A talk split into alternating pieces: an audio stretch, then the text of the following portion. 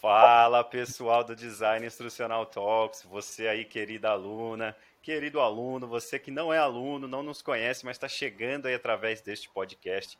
Muito bem-vinda, muito bem-vindo. Estou aqui com um convidado muito especial, uma pessoa querida, alegre, sensacional, multidisciplinar, que vai trazer muita coisa boa aqui para vocês. Então senta, já pega a água, pega a pipoca, ou então liga o foninho se você está no Spotify, vai lavar a louça, vai fazer um negócio que demora, que você vai aprender bastante aqui. Vai ser bem divertido. Eu estou aqui com o Gabriel Saldanha. Não vou nem ousar apresentá-lo, só vou dizer que eu gosto muito dele, admiro muito esse cara. Gabriel, fica à vontade para se apresentar aí para a galera. Tome o seu tempo, como eu disse, né? Se apresente aí para o pessoal, conte sua história com com detalhes, né? Seu sucesso, suas dificuldades, seus desafios e o que você está fazendo agora. Eu tenho muita pergunta para te fazer, só para o pessoal ter uma ideia aqui, ó. Já tem uns temas legais aqui, ó. Falar de desenvolvimento de carreira, falar de crise econômica, inteligência emocional, é, design de carreira, o que, que é um business partner, o que, que um psicólogo faz nesse recrutamento todo. A gente vai falar sobre pejotismo, que é esse negócio de todo mundo virar PJ, uhum. virar é, entrar dentro das empresas e, e, e trabalhar em projetos, né, alocados dentro de projeto, e mais um monte de coisa legal. Mas antes, deixa o Gabriel contar a história dele para vocês. Vai lá, Gabriel. Obrigado por aceitar o convite, cara. Que isso, eu quem agradeço, Alan, na verdade, foi maravilhoso o convite. Parabéns pelo projeto. Ele está repercutindo assim a rodo, o que mostra justamente a qualidade, não só do projeto que você criou, mas do profissional que está por trás dele, que é você. Parabéns. Obrigado. Uh, Bom, nossa, se apresentar. Vamos lá. Voltando um pouco. Prazer, gente. Meu nome é Gabriel Saldanha, tenho 27 anos, moro aqui em São Paulo. Sou, como a galera chama, o moço da RH, de uma forma mais jocosa, né? Que é mais fácil para reconhecer. Mas tem uns nomezinhos que aparecem por aí, que depois eu acabo explicando para todo mundo. Bom, parte de carreira. Parte de carreira, não, não nasci no RH, não tem nada disso de nossa, foi super tranquilo, super fácil, bem pelo contrário. Na verdade, as minhas experiências são por base na parte comercial.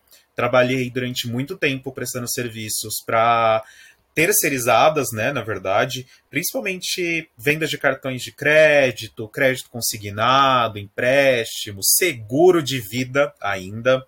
Então, muito fora do nicho que eu trabalho hoje, mas que me serviram de base, porque pulando todos esses canais, tanto de supervisor de vendas, monitor, instrutor de treinamento, calhou de eu aproveitar e juntar com aquilo que eu me senti muito confortável, porque me apresentaram um mundo de RH, na verdade por conta de amigos, colegas, próximos, que eles trabalhavam com isso, só que eles trabalhavam na época com o que a gente conhecia como departamento pessoal só, não tinha. Eu estou falando isso de 2011, 2010. Então, assim, são mais de 10 anos atrás. E me apresentaram um RH muito mais burocrático, muito mais denso, sem tanta estratégia. Acabei me encantando, eu gostava de trabalhar com a parte de pessoas, aproveitei para fazer a faculdade, por incentivo também de amigos meus, é, por ser uma área que seria também um leque para eu aproveitar com o que eu fazia antes e, quem sabe, seguir nesse rumo. Tinha muito interesse por direito trabalhista, tanto que eu fiquei com uma. Gente, uma divisão. Legal. Vai para direito, vai para enfermagem por conta de saúde ocupacional ou vai para psicologia.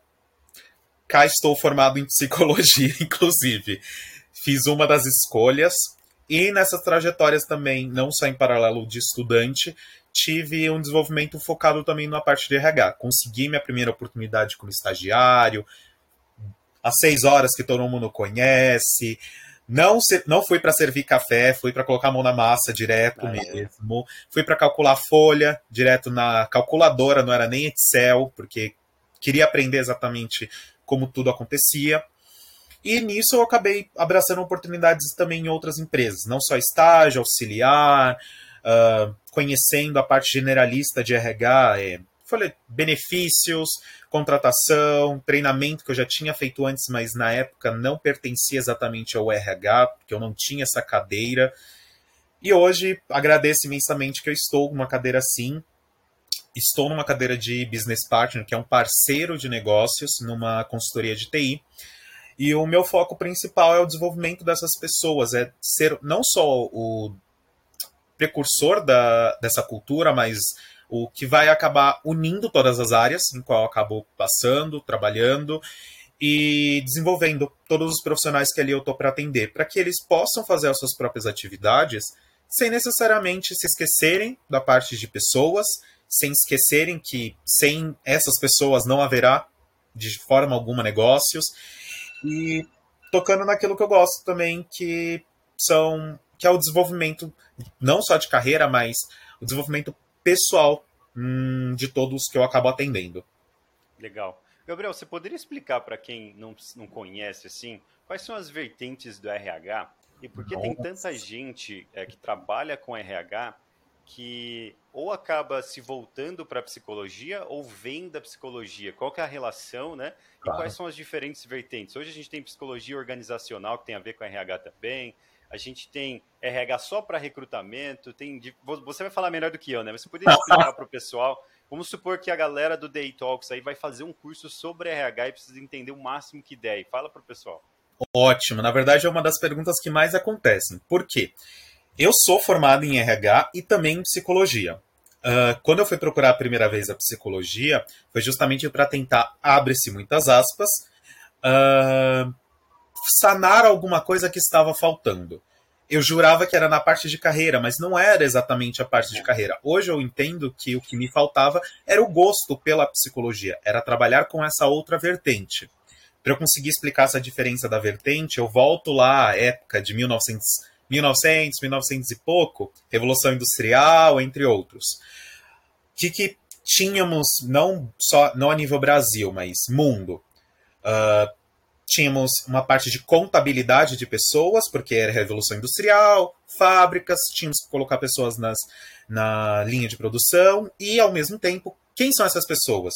Porque tinha tínhamos de um lado um profissional que só servia para abre aspas pagar essas pessoas e o quanto elas poderiam receber, e do outro lado tínhamos os irmãos, os binês, que aproveitaram testes que eles aplicaram na época da guerra para seleção de soldados, para ver se eles tinham capacidades mínimas para justamente defenderem seus países, e replicaram isso para dentro da parte fabril, para tentar entender quais eram os profissionais que estavam com aptidões mínimas para desempenhar aquelas funções que antes eram completamente voltadas para artesões, e a, a partir daquele momento era muito técnico. Aí vem se deslanchando e cruzando essas essas carreiras entre o RH, que é contabilidade de pessoas, administração de pessoas, gestão de RH, gestão estratégica, e estamos caminhando até para People Analytics. E, em paralelo, também tivemos os movimentos da psicologia se cruzando e chegando no que nós temos hoje, que são as departamentalizações de RH. Gest, uh, recrutamento e seleção, treinamento e desenvolvimento, uh, departamento pessoal, cargos e salários, só benefícios, saúde, uh, saúde segurança, medicina do trabalho, uh, temos endomarketing, comunicação, são todas as áreas que um RH e um psicólogo organizacional conseguem perpassar com muita facilidade por, pela base que eles têm, que ambas formações conseguem dialogar muito, não só com a parte de como o ser humano se posiciona e como é esse ser humano dentro do mundo. No caso, ele é uma pessoa que vai produzir por meio do seu trabalho em si o produto que ele traz para aquele mundo.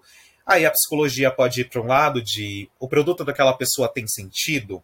Quais hum, mazelas ela pode ter tendo aquele tipo de produção? Esforço de trabalho, é, vocação, que aí a gente entra no conhecimento, habilidades, atitudes, a, a questão de local onde a pessoa está inserida, justamente se vai favorecer ou não, as oportunidades que ela vai encontrar. E por aí a gente vai longe ainda. É um mundo maravilhoso. E, e, e, essas funcionalidades que você descreveu agora, elas podem se, se intercalar. Assim. Então, não necessariamente alguém vai ter que fazer só recrutamento. Pode haver Exato. em alguma empresa alguém que faz o recrutamento e também cuida de alguma, algum outro aspecto que você mencionou. Né? Sim, sim. Hoje não há um modelo exato uh, o, pelo menos o que eu acabo acompanhando muito de mercado. Não existe mais um modelo exato de só vou ter uma carreira igual a gente igual estávamos acostumados de nossos pais. Hum, meu primeiro emprego foi como alfaiate ou sapateiro. Provavelmente ele se aposentou dentro da mesma fábrica, ou mesmo lugar, fazendo praticamente as mesmas funções. Hoje, é, temos essa possibilidade de termos multicarreiras e não necessariamente temos um nome específico que significa exatamente a mesma coisa que o Alan vai acabar fazendo, o mesmo cargo que eu, mas tendo atividades que vão se misturar no dia a dia para atender a demanda que ele vai encontrar ali. Isso é muito legal. Você falou multicarreiras, eu estava lendo sobre isso. E eles falam que é, a nossa geração, né? Você é mais novo que eu, eu tô surpreso. Eu achava que você tinha a minha idade, achava que você tinha tempo, você é mais novo. E a nossa geração aí vai ter, em média, quatro carreiras durante a vida toda. Então, tipo, você vai trocar de, de função completamente. Assim, meu pai, a, época, a galera meu, da época do meu pai, era tipo, meu pai é metalúrgico, né? Aposentou assim na mesma empresa, sempre foi metalúrgico Sim. e nem imagina fazer outra coisa, né? Se aposentou para tipo ficar sem fazer nada e tipo aposentado Nossa. mesmo. A gente não, né? A gente é, tá nessa de eu falo isso muito pro pessoal, eu dou mentoria de carreira, vou falar com a molecada nas escolas e tal. Não fica muito preocupado, vai adquirindo habilidades, né? E vai e vai navegando esse mundo novo, né? Tem um termo que assim é, é o termo mais genérico do mundo hoje, que é gerente de produto. Né? Você está me explicando do RH, eu fiquei lembrando da, da gerência de produto. Hoje, um gerente de produto, como você sabe muito bem, pode ser qualquer coisa. Pode ser alguém que cuida de marketing, pode ser alguém que Sim. cria algo novo, pode ser alguém que gerencia programadores, né, direto ou indiretamente. Então, assim, é uma coisa tão vaga, mas ao mesmo tempo tão multidisciplinar, que fica difícil de explicar, né? Você pega um curso da PM3, por exemplo, que é referência em gestão de Sim. produto, da própria EBAC tem um curso de gestão de produto muito bom também do Rafael, é uma coisa tão complexa que, que dois cursos que são referências não são iguais. E, Nem um e pouco iguais. completos em si, né? Por si só são completos, mas dentro de vertentes completamente distintas. E é, é, é o que a gente está vivendo hoje, né? Sim, exato. Na verdade, pensando aqui, praticamente eu estou indo para minha terceira carreira, se for para abrir um leque, porque começo com a parte comercial, migro para 100% RH puro nessa parte facetária, porque eu não trabalhei no RH fazendo somente uma posição. Eu, eu acredito que trabalhando como RH, eu fiquei um ano só trabalhando só com uma única posição, fazendo só uma única atividade. Todos os demais anos, todos foram de multitarefas, porque sempre tem aquela questão de, nossa, você sabe fazer tal atividade? Vem cá, então, mesmo quando era para eu trabalhar com só uma atividade, eu acabei me permitindo a me experimentar em outras posições, porque também eu gosto disso. E é um é algo bacana, porque a gente toca naquele detalhe da, do nível também de empregabilidade, que é uma coisa que falta muito do pensamento da última geração. Se alguém fosse, infelizmente, desempregado, fosse desligado, a pessoa só iria ficar mergulhada num aonde eu vou encontrar numa outra empresa exatamente nesse mesmo nicho fazendo a mesma atividade. Exato. Hoje eu não preciso me perguntar exatamente isso. Eu sei um leque absurdo que eu possa procurar e que vão me satisfazer. Sim, e eu, eu tento muito trazer isso, Gabriel. Eu vou pedir para você ajudar o pessoal a, a, a expandir esse pensamento e, e esse sentimento claro. também, que é assim, as pessoas elas estão com medo de encarar a nova economia. Né? Eu não estou dizendo que a nova economia é boa, é ruim, ela é, ela está aí. Né? A nova economia uhum. dos talentos, economia de produtos, já tem até RH como produto, RH como serviço, né? Então, estão é, é, modularizando o RH para vender como se fosse um serviço online, já estão tentando, está tudo Sim. acontecendo ao mesmo tempo. Eu vejo pessoas incríveis, inteligentes, criativas, mas que ainda estão com aquela mentalidade do metalúrgico. Nada contra, mas não vai funcionar mais, né? Exato. E como é que você diz, quando você vai desenvolver a carreira de alguém, vai lidar com alguém, como é que você traz assim luz para esse pensamento, para essa mentalidade fechada da pessoa? Claro. Primeiro, uma questão de autorresponsabilização, porque o que eu sinto, principalmente das pessoas, é, uma, é um movimento que Venho de uma geração em que pega muito no colo, falo dos nossos pais mesmo, não estou nem falando de uma geração muito mais antiga, que literalmente pega no colo, ah, tá tudo bem, se acontecer qualquer coisa, é, estou 100% aqui, você pode morar comigo pelo restante da vida. Só que ao mesmo tempo eu tenho que lidar com aquela incongruência de uma pessoa que gosta da liberdade, que questiona muito bem a liberdade. Porque hoje estamos imersos em tecnologia e para tudo mais. Aí você pensa, um jovem que é muito mais prático para ele, que nasceu nessa geração da tecnologia, e ele descobre que existe um mundo que é além da casa dele, por, por conta de algo simples que é um celular, um computador. E ele pode. E ele começa a descobrir também nesse movimento, que às vezes é só um bate-papo para ele numa rede social aleatória, que na verdade ele pode construir uma carreira imerso nisso. Viajar o mundo inteiro trabalhando desta forma. Então, essa mentalidade que eu acabo conversando com as pessoas falando de carreira, a primeira ponta é qual a sua responsabilidade nas escolhas que você faz. Por quê? Encarar uma responsabilidade de você é responsável pela sua carreira também. O mundo tem que te oferecer oportunidades? Sim. As, as empresas 100% vão oferecer responsabilidade, vão oferecer oportunidades exatamente da forma como você quer? Não. Amanhã, e pega o exemplo que você trouxe agora de produtos. Se um profissional não tiver, por exemplo, uma capacidade de leitura prática, ele não desenvolver isso, ele pode olhar uma vaga de produtos quando ele está se candidatando num site, ele não ler a descrição e ele sair se candidatando. O uhum. que, que ele vai falar lá na, no LinkedIn da vida? Nossa, tá horrível, nunca mais, eu não vou usar tal plataforma, porque me candidatei em 100 vagas nenhuma das vagas era aderente ao meu perfil. Nenhuma me chamou para processo seletivo. Nenhuma, ou cada uma delas tem uma peculiaridade, você não se adequou a nenhuma delas, e as que você poderia se adequar, você não colocou um empenho tão alto, porque você teve um empenho genérico. Trocou então, o título ali, só já era, né? É. Uma balização, fazer uma baliza de o que realmente é onde eu vou empregar minha energia, sabe? E também se permitir. Porque algumas pessoas realmente escolheram não terem uma multicarreira, mas eles também têm que entender que o mundo não vai esperar que eles se atualizem ou queiram atualizar. O mercado vai continuar em constância. Não adianta. É uma dificuldade para o pessoal da geração anterior, eu acho, mais ainda do que a nossa, mas a nossa também. Sim daquele negócio assim, é o meu direito. Tipo, meu pai conseguiu comprar uma casa bacana trabalhando como metalúrgico, agora é minha vez e tá ruim. Eu vejo muita gente se vitimizando, né? Tipo, não, não tá ideal, mas tipo, vamos lá, né? Tem muita ferramenta pra gente fazer acontecer também, né?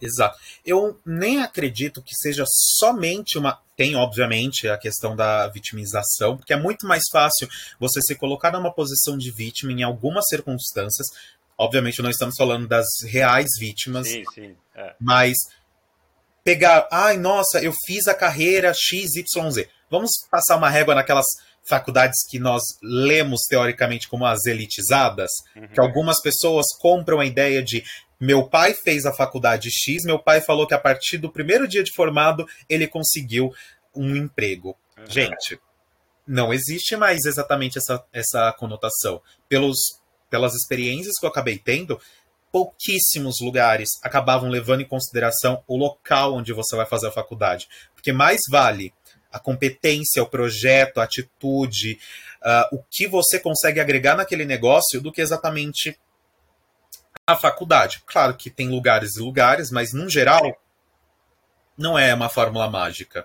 É, eu, eu, eu, posso confirmar isso, eu acho até legal que você trouxe isso que eu ia falar mais pra frente, mas já, já vamos adiantar.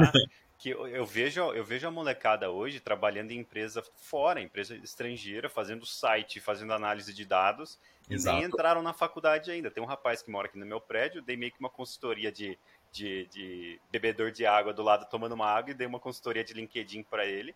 Cara, em dois meses ele estava trabalhando para uma empresa de Los Angeles ganhando em dólar. E ele nem passou na Unicamp ainda. A ideia dele era vir para cá para passar na Unicamp. Né? Então, então se imagina, é, o mundo está aberto, literalmente o mundo. Hoje eu fiz uma mentoria, cara, que a moça só, só tava procurando emprego no Brasil. Ela filtrava no LinkedIn Brasil. Eu falei, mas por que não o mundo todo? Você fala inglês, você é competente, você tem as habilidades. Ela, ah, nunca pensei, verdade, vou colocar no mundo todo. E achou uma pancada de vagas que era a cara dela, entendeu? Então, Sim. as pessoas às vezes se limitam, né? Sim. E o outro movimento é as pessoas também não se questionam de quais são as suas habilidades ou entra num automatismo de estou acostumado a fazer assim. A síndrome, síndrome de Gabriela, nasci uhum. assim, cresci assim, vou morrer assim.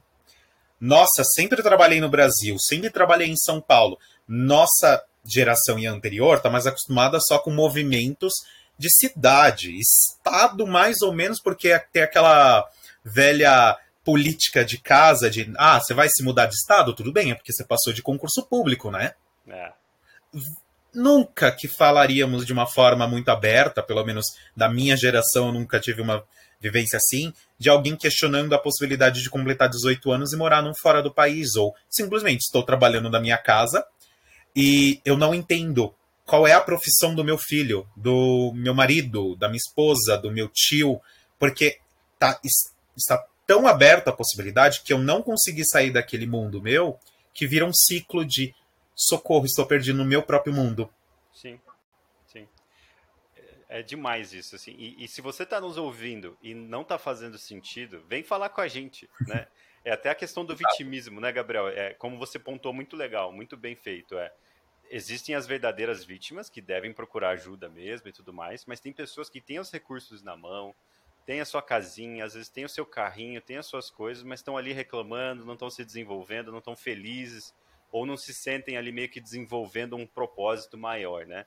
Para essas pessoas, eu digo, chama a gente, né? Eu tenho meu ADP List com mentoria gratuita, e mentoria não precisa ser algo formal. Ah, eu tenho uma Exato. dúvida. Não, entra lá e fala, e aí, beleza? Então, eu estou fazendo isso, queria saber mais disso, olha meu LinkedIn, o que, que você acha?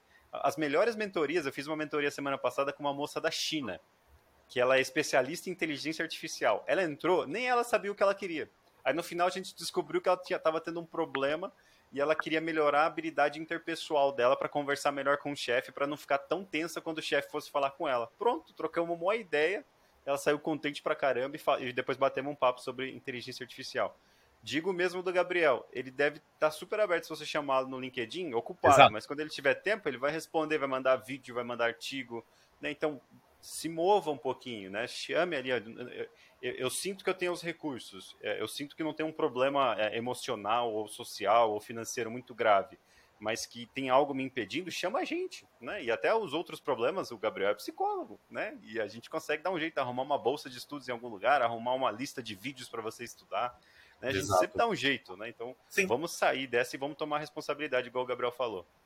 Um, um, jeito também que eu acabo notando que as pessoas não fazem um movimento justamente para que tenha essa questão de autorresponsabilização. Um exemplo bem básico. Toda, toda publicação de LinkedIn, quando é sobre vagas, sempre vai ter um engajamento muito maior do que uma publicação sobre a oferta de um curso, de uma palestra, de um evento, de um PDF que, com, que seja de uma lâmina, uma lauda, com um conteúdo simples. Hum. Não, nunca vai ter o mesmo movimento. As pessoas carecem muito de um imediatismo e não fazem um trabalho de base. E é aí onde eu acabo vendo também, puxando sardinha para o que a gente falou mais cedo, uh, da parte do recrutamento e seleção. Porque as pessoas anseiam tanto sobre cargos muito altos, só que não dá uma base. Então, pega o exemplo de dessas empresas que questionam muito oportunidades fora do Brasil, você vai ganhar em dólar. Se a gente for traduzir para, no caso em real, estamos falando às vezes de cinco vezes mais do que você ganha. Necessariamente você precisa entrar numa empresa dessa sendo um diretor, sendo um coordenador. Ah, mas é meu ego. Como que eu vou explicar para um currículo para alguém que me para alguém que me entreviste que eu saí de um diretor para virar um consultor. Como eu faço isso? Eu explicando. Você teve um movimento de carreira que financeiramente para você foi muito mais viável. Você trouxe uma coisa legal que é o ego, né? Eu, estava ouvindo Sim. um podcast do Hidden Brain hoje que falou exatamente disso. Às vezes a, você vai para um, um cargo novo que paga um pouquinho menos, ou às vezes até paga mais, mas essa mudança de título tem um aspecto, né, um, um estigma social muito grande que as pessoas às vezes evitam, né? Como é que eu vou na minha rodinha de amigos de gerente de produto e dizer que eu virei agora designer gráfico? Ou que Exato. eu estou só trabalhando como professor de, de TI? Né? Então, uhum. é, é, as pessoas têm esse estigma muito grande. Eu acho que o importante é, tipo, manter a base financeira, social e, e conseguir se desenvolver, sempre aprender coisa nova e estar tá feliz, né? Sim, não vai ser feliz sempre no trabalho, porque trabalho é Exato. é trabalho, né? E a gente é ser humano, ninguém é feliz o tempo todo. mas se conseguir manter uma base legal ali e se desenvolver e ficar contente e o trabalho não, não, ser tóxico o suficiente, eu acho que tem que quebrar esse estigma mesmo e vamos descer o cargo se for, se for preciso, né? Exato. Uh, um, um jeito fácil das pessoas acabarem observando esse tipo de movimento é justamente se olharmos, pegamos aquelas teorias um pouco mais humanistas, quem foi da parte administrativa aí vai se lembrar, parte teoria de Maslow você tem as necessidades básicas, necessidade de segurança. Aí come, começamos a ascender para questões muito mais sociais, uh, o seu self, que é o, a última ponta. Só que aí eu convido as pessoas a olharem, não só, igual eu não vou me recordar, foi um artigo que eu vi questionando justamente a pirâmide de Maslow, que na verdade ela não era para ser uma pirâmide. Na verdade, ela era um conceito de necessidades, uma visão mais circular, né? Quanto mais fora dessa zona central, são mais questões focadas em necessidades, quanto mais ao centro é o seu self em si, que é difícil de alcançar. Só que por uma parte de praticidade criaram a pirâmide. Teorias à parte, não deixa de ser verdade se seja o, a pirâmide ou se o círculo. Estamos falando de camadas que nós queremos acender e que às vezes não queremos nos desprendermos de outras camadas. Então, o ego em si, que é essa camada muito mais profunda, também deve ser questionada, não só para o, ah, eu quero o ego, eu quero atingir o ego, mas por que eu quero atingir esse ego? É pelo outro ou é por mim? Quem é que eu quero saciar? De quem eu quero matar essa sede? Show de bola. Show de bola. E hoje em dia, com rede social, fica muito difícil de responder isso, né? Você pode estar fisicamente sozinho, mas está pensando em quem está vendo a tua foto no Instagram. Exato. Exato. Show de bola. Show de bola. E, Gabriel, pra, só para a gente encerrar essa introdução mais profissional, o que faz um business partner e quais são os termos interessantes e relevantes para quem está interessado ou interessada em se tornar uma pessoa de business partnership, se é que eu posso dizer assim? Claro. Bom, eu vou abrir bem o leque, porque não existe um padrão não existe. Não adianta. Ah, mas o business partner, se você for na empresa X, funciona exatamente na, do mesmo jeito que existia na empresa Y. Cancele essa parte. Por quê? Eu já vi uns, umas três atuações distintas mesmo. Uma pessoa só contrata, outra contrata e cuida da pessoa durante a esteira toda. Então, legal, Sim. vai ser legal saber. Eu já fiz todos, todas essas partes. Por quê? Qual é, qual a intenção do business partner? Ele é o parceiro de negócios. Como que as pessoas traduzem essa parte de parcerias de negócios? Tem todas as pessoas que são responsáveis pelos produtos, que são as vendas, o, o que vai gerar renda para aquele para a empresa. Só que essas pessoas geralmente estão numa cadeia em que elas se traduzem por entrada e saída de valores. Estamos falando de conta, geralmente só conta, dinheiro em si, de forma bruta o RH ele sai dessa posição de staff, em que ele está lá mais como o detentor da cultura que vai fazer com que todos caminhem na mesma linha. E começa a se aproximar dessa linha de produtos, de negócios, no sentido de olhar e falar: ok, tudo bem, Alan, você quer contratar tal fulano. Eu sei que o seu cliente quer tal habilidade. Mas assim, você tem um projeto daqui a dois anos. Daqui a um ano. Se você contratar o profissional XYZ, ele vai te atender momentaneamente. Porque daqui a um ano você vai ter que desligá-lo ou remanejar ele para uma outra, outra é, equipe, squad, e ao mesmo tempo você vai ter que refazer o processo seletivo. O que, que você acha de olhar o mercado e tentar balizar as oportunidades?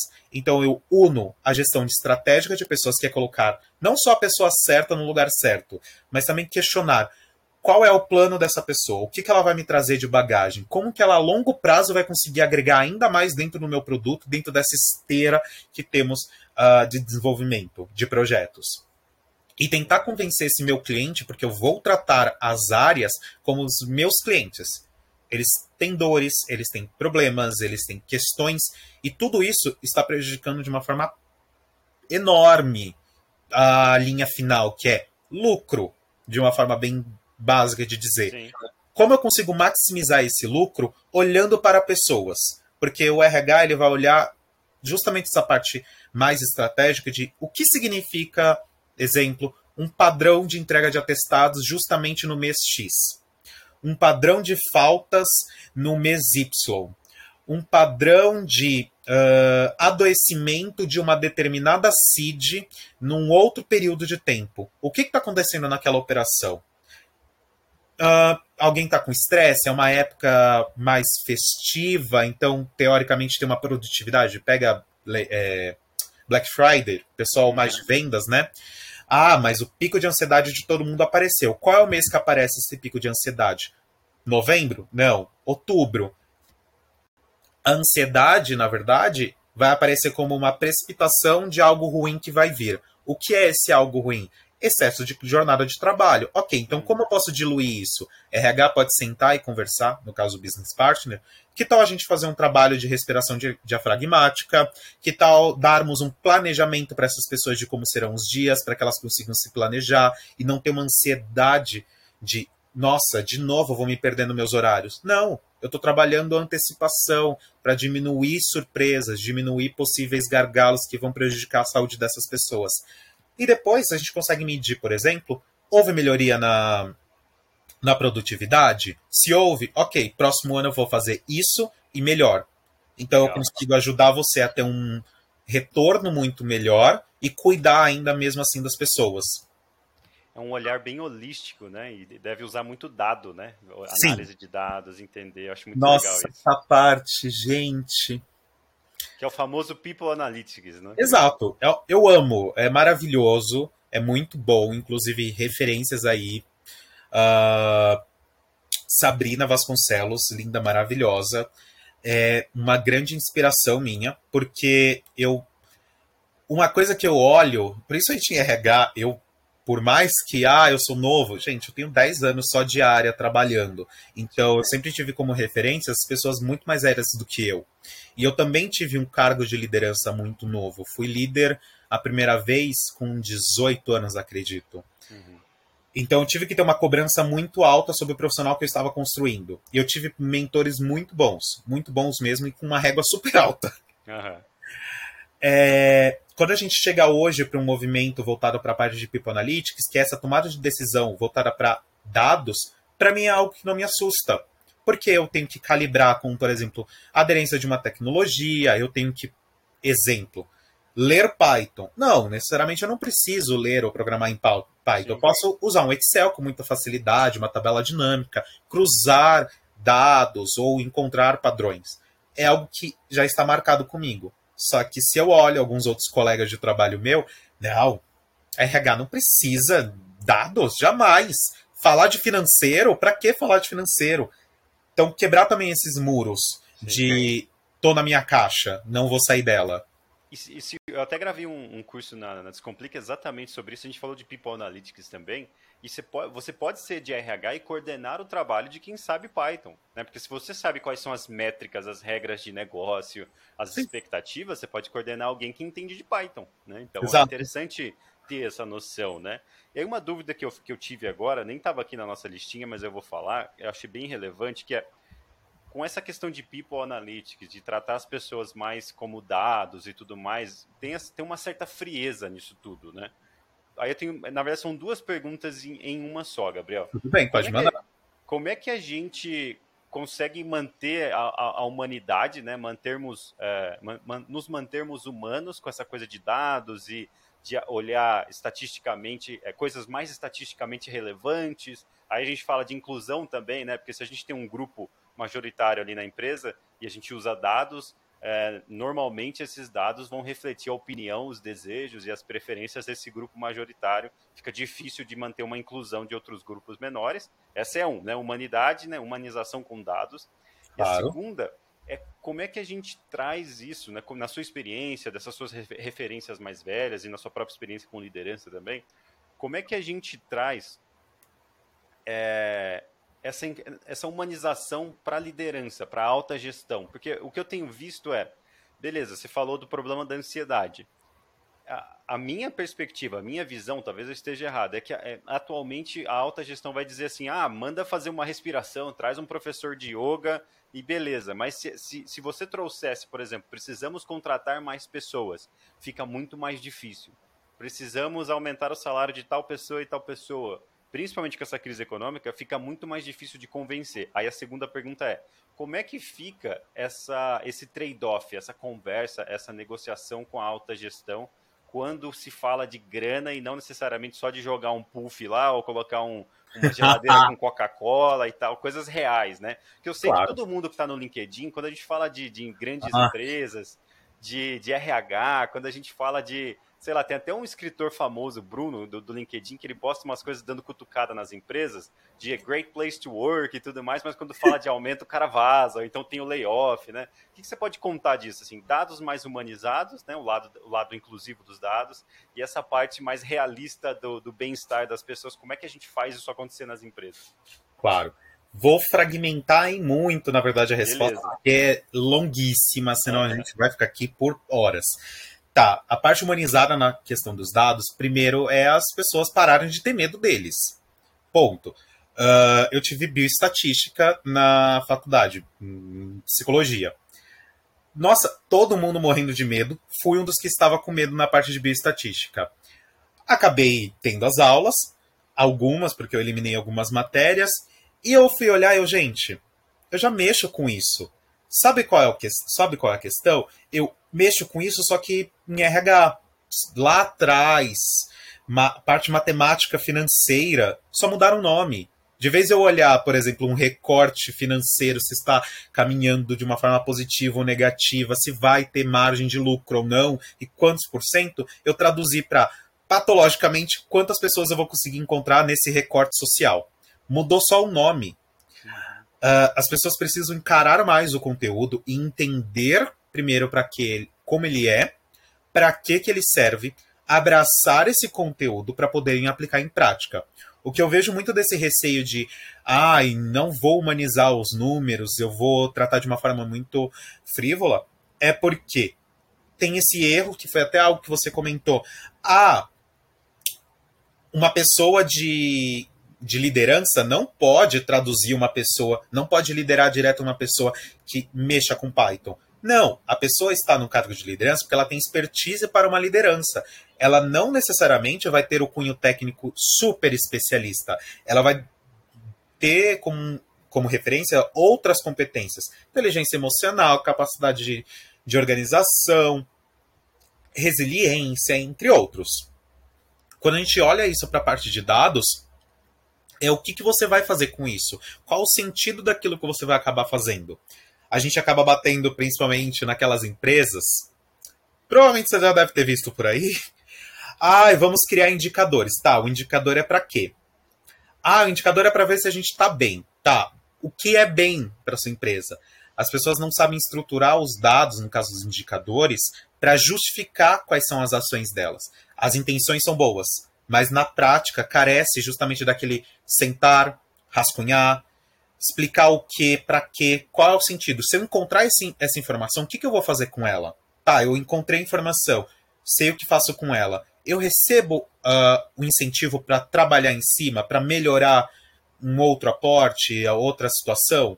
A gente pode ver isso com, quando olhamos a distinção entre aqueles indicadores que são mais operacionais, que é, ah, fila de produção, ver se está certo ou se está errado, inconsistências, maiores inconsistências, quem trabalha mais, quem trabalha menos, e que são facilmente confundidos com os indicadores chaves de ah, o negócio vai dar ruim por conta da parte financeira. Tá. A partir de que momento ele é um indicador chave? Porque se você está vendo o pós acontecer, não é chave. O chave você vai olhar a parte preditiva, você vai olhar o antes, para justamente quando aquilo acontecer, você saber como agir ou evitar que aquilo aconteça. Então, carece justamente esse, esse mergulhar no conteúdo para conseguir ter propriedade para poder aplicar na parte de uma humanista. Quando eu olho para o outro lado, a gente fala também dos gestores. Aí acredito que é um, não sei se eu posso fazer até uma crítica, mas acredito que possa caber um pouco, justamente de gestões que, infelizmente, é, carecem justamente das decisões, de tomadas de decisões. Aquele gestor que é um pouco mais omisso nas decisões deles, e também gestores que, infelizmente, tem uma carreira extensa de 10, 20, 30 anos. Pessoas que ascenderam na carreira justamente pelo tempo, não pela só qualificação. A gente acaba vendo um movimento muito maior no LinkedIn de gestores que têm 10, 20 anos confrontando com a nova geração e as pessoas criando caos. Como assim um rapaz de 25 anos vai ser diretor, gerente como eu? Não, para, ele tem muito para aprender. Uma arrogância vindo também de, de boa parte dessas pessoas. Já vi muito isso também, cara. E não é legal, não é saudável, porque vamos acabar enfrentando esse conflito geracional. Na verdade, se não me engano, estamos no maior conflito geracional, porque temos as pessoas que são nativos digitais inseridos no ambiente de trabalho, pessoas que provavelmente nem querem trabalhar. Tem aquele, né? os nenéns. uh, temos os boomers, que, querendo ou não, estão começando a entrar na fase de vou me aposentar, mas não quero. E temos também os aposentados que terminaram as suas fases laborais e que estão retornando. Uhum. Nunca tivemos um movimento tão grande assim. Então, não termos um tato, essa delicadeza de não termos essa arrogância, essa prepotência de não convidarmos essas pessoas a partilhar conosco, é um erro que eu estou encontrando também nas lideranças. Não, não tomarem essas decisões, deixarem que, ah, não, tudo bem, vamos fazendo. E ótimo. Aí do outro lado a gente tem a outra geração que está se munindo de informações e dados e consumindo cada vez mais e pressionando novos modelos de trabalho. E é interessante que você fala, eu concordo plenamente, mesmo que você, você falou dessa nova geração se munindo com dados, mas você como psicólogo, talvez você possa comentar melhor, eu, eu atuo muito em escolas públicas, palestra e tudo mais, e estou sempre tentando me enturmar, né, é, me inteirar nesse assunto, mas eu vejo essa nova geração, assim, muito antenada com dados, sempre por Sim. cima de tudo que está acontecendo, mas não tem essa síntese de como utilizar todos esses dados, né? Eu vejo que são, são meio que, tipo, são dados, literalmente, né? Tem, tem a teoria dos dados, que você pega todos esses dados, se você consegue associá-los, você gera informação, gera é, até sabedoria, né? Tem até uma, uma, foto na internet que gira bastante sobre a conexão dos dados e tal. Essa Sim. nova geração não está conseguindo unir, a maioria das pessoas, né? Não está conseguindo unir esse monte de dados e gerar alguma inteligência ou tomar uma decisão mais rapidamente, né? Hoje, a maioria das pessoas que eu converso que estão em dúvida, assim, tem entre, sei lá, 19 e 25 anos e não está sabendo o que fazer. Tem tanta opção, tem tanta coisa para fazer que a pessoa Exato. para e fala assim, não, eu vou esperar cair no meu colo, aí eu faço. Porque tem muita opção, eu tenho medo de escolher algo que eu não vou gostar. Nossa, na verdade isso abre um leque para duas coisas. Por quê? Uma, é, temos a mania do lifelong learning, que a nossa geração trouxe, e que essa galera que está vindo agora, desculpa, eles nem precisam do lifelong learning, porque eles já vivem isso. Eles são bombardeados de tantos conteúdos, mas tantos, que aí entra nesse ciclo ansioso de eu não sei o que eu faço, porque tem tanta opção, e uma, um dos padrões de psicologia voltado mais para a parte comportamental é: você quer ser mais assertivo no sentido de velocidade? Uh, diminua suas, suas opções. Se você quer escolher mais rápido, você não vai colocar uma disposição de 10, 20 oportunidades. Você vai colocar três. Você vai escolher entre as três qual é a melhor. Uma, limpa as duas. Entre essa e as outras duas, qual eu prefiro? Essa. E é muito mais fácil para você tomar decisões. Só que, uma desvantagem que nós temos em relação a eles.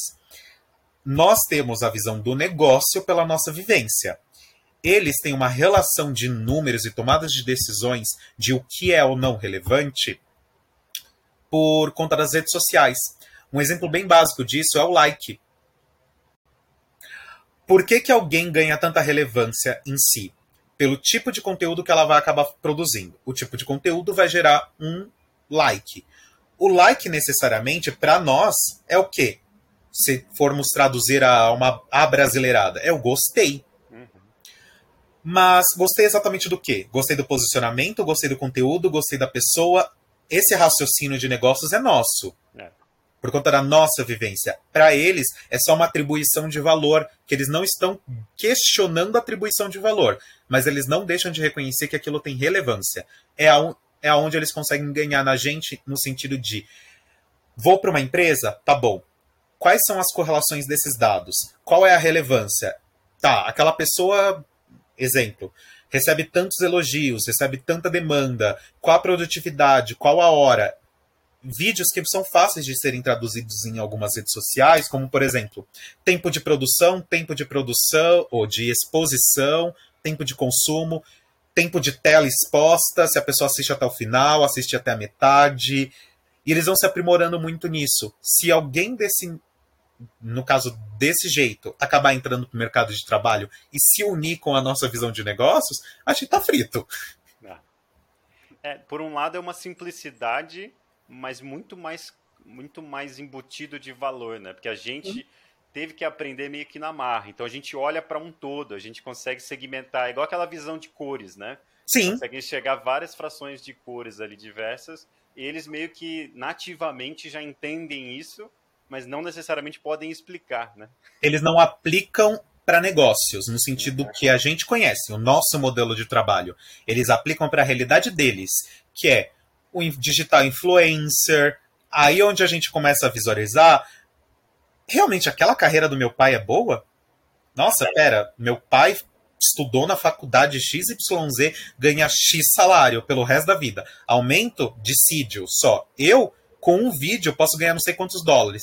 Pera, então eu tenho que produzir tantos vídeos, tantos vídeos vão me dar tal rentabilidade, eu consigo ganhar mais que meu pai produzindo 10 vídeos no mês.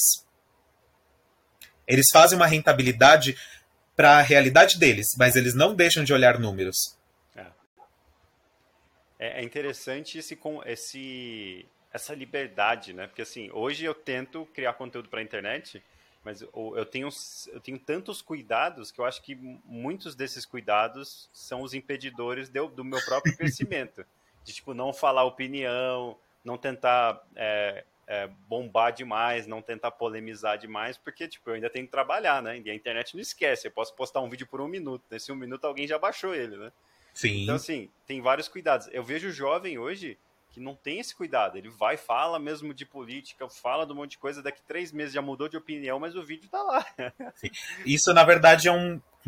A base mesmo, algumas pessoas não gostam disso, e eu falo, gente, desculpa, é o que existe, é ciência. Aí, né? Discutiu com isso, perdão, vá lá, faça a sua teoria e refute. Uh, infelizmente, ou felizmente, né? O nosso cérebro, nosso corpo humano, aqui lindo, maravilhoso, está programado para que a gente só amadureça no máximo, lá na altura da casa dos 21 anos.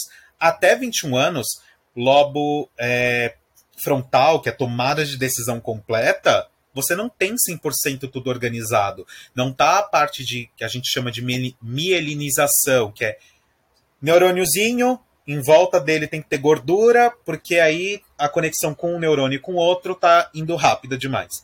Essa mielinização, que é essa capinha de gordura em volta do neurônio, só para, teoricamente, de dar um desenvolvimento completo, mais maduro e robusto, com 21 anos. Uhum. Dali em diante, a gente começa a ter uma parte mais estável, cognitiva, a gente diz, e passados lá para a fase dos 30 e alguma coisa, começa a ter o declínio, que é a degeneração dessa camada de gordura. Então pensa que alguém que tem menos de 21 anos é o que a gente fala, não é um adulto ainda. Realmente não é.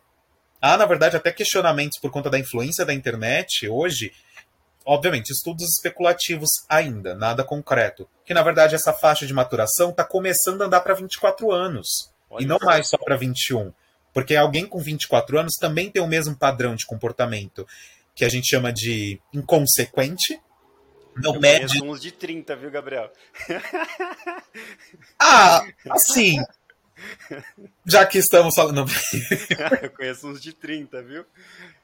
Não, mas muito legal. É. Eu, eu também consigo notar essa mudança. Tipo, a rapaziada da, da, da, minha época, com 21, eu consegui escapar desse padrão, mas com 21 já estava pensando em família, 23 já estava formando família e tal. E eu dei essa fugidinha, né? Mas uh, hoje eu vejo a molecada de 24 anos, você vai conversar em, em alguns exemplos, né, em alguns momentos, você chutarias que ele tem 19, 20, não sei, pelas conversas, pelas iniciativas e tal. É claro que tem exceções, como você, né? Eu achava que você tinha uns 30 e pouco, pelo tanto que você já fez. Me senti bem. boa, boa. E também tem a questão do outro lado, né? Pegando a outra, essa geração. Eu tenho irmãos, inclusive, dessa geração, e que às vezes eu me assusto. E a resposta, geralmente, dele deles e dos amigos é por que, que eu vou ter, por exemplo, 44 horas de, de uma carga horária semanal trabalhando, estudando para passar o que você passou? Você se sente completamente atacado. Uhum. Você se sente, se sente completamente diminuído. Aí a pessoa fala: você dorme mal, come mal, vive com, com doenças, mal vai ao hospital, quando vai recebe bronca. Eu não quero esse tipo de carreira para mim. Eu quero qualidade. A gente pega nos Estados Unidos, por exemplo, o movimento das pessoas que recebem uh, financeiramente uma quantia muito boa dos pais durante a vida toda para eles financiarem os estudos, porque lá não tem justamente o mesmo padrão que nós temos aqui de educação. E quando eles acabam replicando, eles não querem investir numa faculdade, eles investem agora na bolsa. Tem um padrão. O que a gente tem os neném, o neném deles lá é não vou estudar, não vou trabalhar, vou viver de dividendos. É. Bem diferente daqui, né? e, e, eles não estão errados em não querer, né? Esse tipo de sofrimento, né? Esse, é meio que um hedonismo programado, né? Tipo, a, a cultura está chegando num, num, num, nível de consciência que você consegue literalmente. Hoje eu vejo jovens escolhendo as suas trilhas filosóficas. Nossa. Eu acho isso sensacional, né? Tipo, um, moleque de 20 anos, não, vou ser estoico, não vou ter filho, vai ser assim, assim, assim. Eu falo, cara, que legal, meu. Quanta gente não tá vivendo assim no impulso das escolhas dos pais, né? Tipo, o cara virou um pai de família porque, tipo, o tranco que ele tomou do pai dele foi tão forte que ele caiu numa família, literalmente. Né? Sim. E hoje os jovens estão escolhendo as suas trilhas filosóficas. Eu acho isso sensacional, cara. Isso muito legal. Exato. É porque hoje nós não temos mais justamente a barreira para nos moldarmos só com a nossa cultura. Eu posso viver em outra cultura só com um aparelho celular na mão. Uhum. Show de bola. Gabriel, eu queria falar com você, cara, sobre a sua experiência com a gestão dos tutores lá na EBAC. Foi uma experiência claro. que é, eu já te conhecia lá na EBAC, mas me chamou a atenção e eu, eu, sou, eu presto muita atenção, cara. Eu sou o, o introvertido que sabe ser extrovertido quando precisa. Dois. E, e, eu notei, assim, cara, uma, um padrão de comportamento muito interessante seu com a gestão desses especialistas que eu queria trazer para o pessoal, principalmente para quem é é, designer instrucional, que era o quê? Você, você conseguia ajustar o seu comportamento e ajustar a sua flexibilidade. No e-mail eu conseguia notar isso. Sei lá, o cara era tutor de análise de dados, o cara era tutor de marketing, o cara era tutor de um, de um curso mais artístico, mais, mais é, extrovertido, mais criativo. Eu, eu, eu, notava o seu ajuste rapidamente pela percepção que você fazia da pessoa. E essa é uma habilidade, cara, que está muito em falta. Então hoje a gente tem esse mito que é assim, ah, para você ser um designer instrucional ou gestor de produto, ou que seja, né, business partner, ou que seja, para uma área específica, você vai ter que ser especialista naquela área, mais especialista em design instrucional, em RH, ou que seja. Eu discordo disso. Eu acho que se você for especialista em RH ou em psicologia, você pode ser um business partner de TI. Se você é, é especialista em gestão de pessoas, você pode gerir pessoas de TI, pessoas de produto que seja, porque existe, existem algumas correlações, né? Alguns aspectos, processos, filas de, de criação de, de produtos, a, a, só muda o nome às vezes. As teorias são muito as mesmas, né? Sim. E queria que você comentasse mais assim, de onde você tirou isso, como é que você desenvolveu isso, que dica que você dá para o pessoal aí que está com medo, por exemplo. Hoje eu vejo pessoas saindo do curso de design instrucional da EBAC, pessoas bem capacitadas, com um portfólio bacana, mas que não, não ousam é, se inscrever em vagas para fazer tipo, gestão de cursos de TI, porque não são especialistas em TI. Né, sendo que daria para correr atrás do atraso e, e, e, se adaptar. Né? Como é que você faz essa correlação de áreas? Como é que você faz esse ajuste, né, esse raporte instantâneo com as pessoas? Tá. Eu tenho duas principais bases. Uma é entender qual, o local de fala. Tem um um erro enorme que algumas pessoas acabam usando de o local de fala é você não pode falar de tal tema se você não for, no caso, detentor daquele tema. Na verdade, a base de um local de fala é a partir de que local você fala. É isso que as pessoas deveriam ter de consciência. O local de fala é eu estou ali para aprender. Tudo bem, mas eu tenho meu conhecimento. Dentro do meu conhecimento, eu vou dialogar com você sobre a sua área. Eu vou tentar te convidar a dialogar comigo sobre um determinado assunto. E eu também vou tirar aquele peso, aquele assunto que eu comentei lá atrás, de ego. Eu não sou especialista, então eu sei que eu não vou saber tudo que você vai me falar. Então eu vou tentar ser o mais simplório do meu lado, para trazer perguntas muito mais diretivas, aí é por conta de experiência que eu tive de vida, de ser mais direto, aprender a fazer as perguntas que sanem as minhas dúvidas e para eu ter um retorno também dessa pessoa. Outro ponto é entender a realidade dessa pessoa, porque estou falando de alguém de dados, é alguém um pouco mais introspectivo. Eu não posso chegar simplesmente com alguém de dados que comumente é uma pessoa que, que não gosta de, por exemplo, abrir uma câmera, de falar por voz alta, de responder uma forma muito direta, é, com tantas, tantos detalhes. É alguém muito mais prático. Então, por que, que eu vou descrever alguma coisa completamente diferente? Vai ter um choque ali de realidade e de cultura. não tão importantes, né? É, e outro ponto, uh, eu não tenho preguiça nenhuma de aprender. É, se eu for dialogar, pegando esse exemplo da tutoria, da EBAC, muitos cursos eu não tive acesso, principalmente voltado para a parte de tecnologia, antes de entrar na, na, na EBAC. Só que isso não me impede, por exemplo, de abrir, ler o conteúdo e entender. Tá, tem uma terminologia, eu não entendi a terminologia, eu vou pesquisar a terminologia. Eu entendi para que, que ela serve, eu vou adaptar ela para o meu discurso, dentro da minha realidade, para que eu consiga me comunicar com o outro de uma forma que ele se sinta confortável e compreenda a minha dúvida, e ao mesmo tempo, quando ele for me retornar, ele não vai precisar ser tão técnico ele pode me retornar de uma forma um pouco mais branda. E assim a gente se convida para um diálogo, e não necessariamente alguém pergunta e o outro só responde no automático. Sim. Uma coisa que eu vejo acontecendo muito, Gabriel, que você foi uma exceção muito legal, que eu sempre trago como exemplo, é assim, o conhecimento do negócio. Então vamos lá. Tutoria funciona dessa forma. Vou nem falar de tutoria, vai, vamos falar da minha área. Design instrucional funciona dessa forma. Então, assim, a gente tem que fazer uma atividade X com um quiz no primeiro módulo. O primeiro módulo não pode ser prático, o primeiro módulo não pode ser difícil, o primeiro módulo não pode ser uma coisa muito construída. Então, alguém te passou essas regras, tipo, passou de boca, assim, rapidamente na hora que você foi, foi fazer o treinamento. Na hora, que, na, hora que, chega um, um, um, profissional, um especialista da área que fala, ó, o meu curso de TI, no primeiro módulo, vai ter uma atividade, porque eu quero analisar o quanto essas pessoas já sabem. No primeiro módulo, eu quero dar uma atividade que não vai valer ponto. Mas eu quero que o tutor me diga, ele dá uma, uma, uma indicação de 0 a 10, o quanto aquela pessoa já sabe, para eu poder melhorar os outros módulos, porque eu ainda vou estar tá gravando aquele curso. Eu não terminei de gravá-lo aí. Aí vem essa pessoa, que eu chamo de mentalidade fixa, mentalidade fechada, e fala: não, não pode, desculpa, sinto muito. Acabou, não pode, é binário, é sim ou não. Né? E aí não tem uma, uma negociação, aí e é um momento em que sempre é, isso é escalado. Então, quando a pessoa que traz a ideia inovadora, ela já é mais experiente, ela fala, então beleza, eu vou falar com o seu chefe, manda e-mail pro seu chefe, vamos, vamos tentar resolver isso. Quando é alguém mais introvertido, menos experiente, ele aceita e o produto tem menos qualidade, o serviço tem menos qualidade, né? E todo mundo acaba perdendo com isso depois. Né? Então, acho que é, é legal ter essa inovação e queria que você comentasse também, se você pudesse, desse medo da adversidade que está tá começando Nossa. a ficar muito forte, né? Então, assim, há um tempo atrás era comum chefe xingar o outro, chefe ameaçar de demitir, e ficava aquele negócio, aí dez minutos depois acabava o turno, a galera ia beber juntos e tava todo mundo de boa.